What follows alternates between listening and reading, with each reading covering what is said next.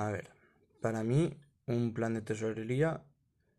es una herramienta para prevenir que una empresa se quede sin fondos para hacer frente a los pagos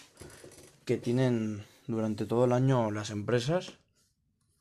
y tienen que obtener beneficios ya que también tienen que tener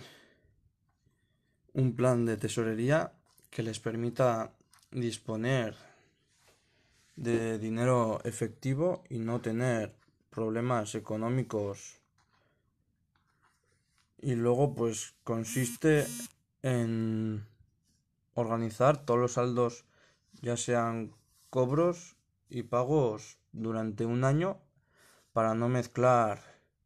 los fondos que, tienen, que consiguen obtener cada año.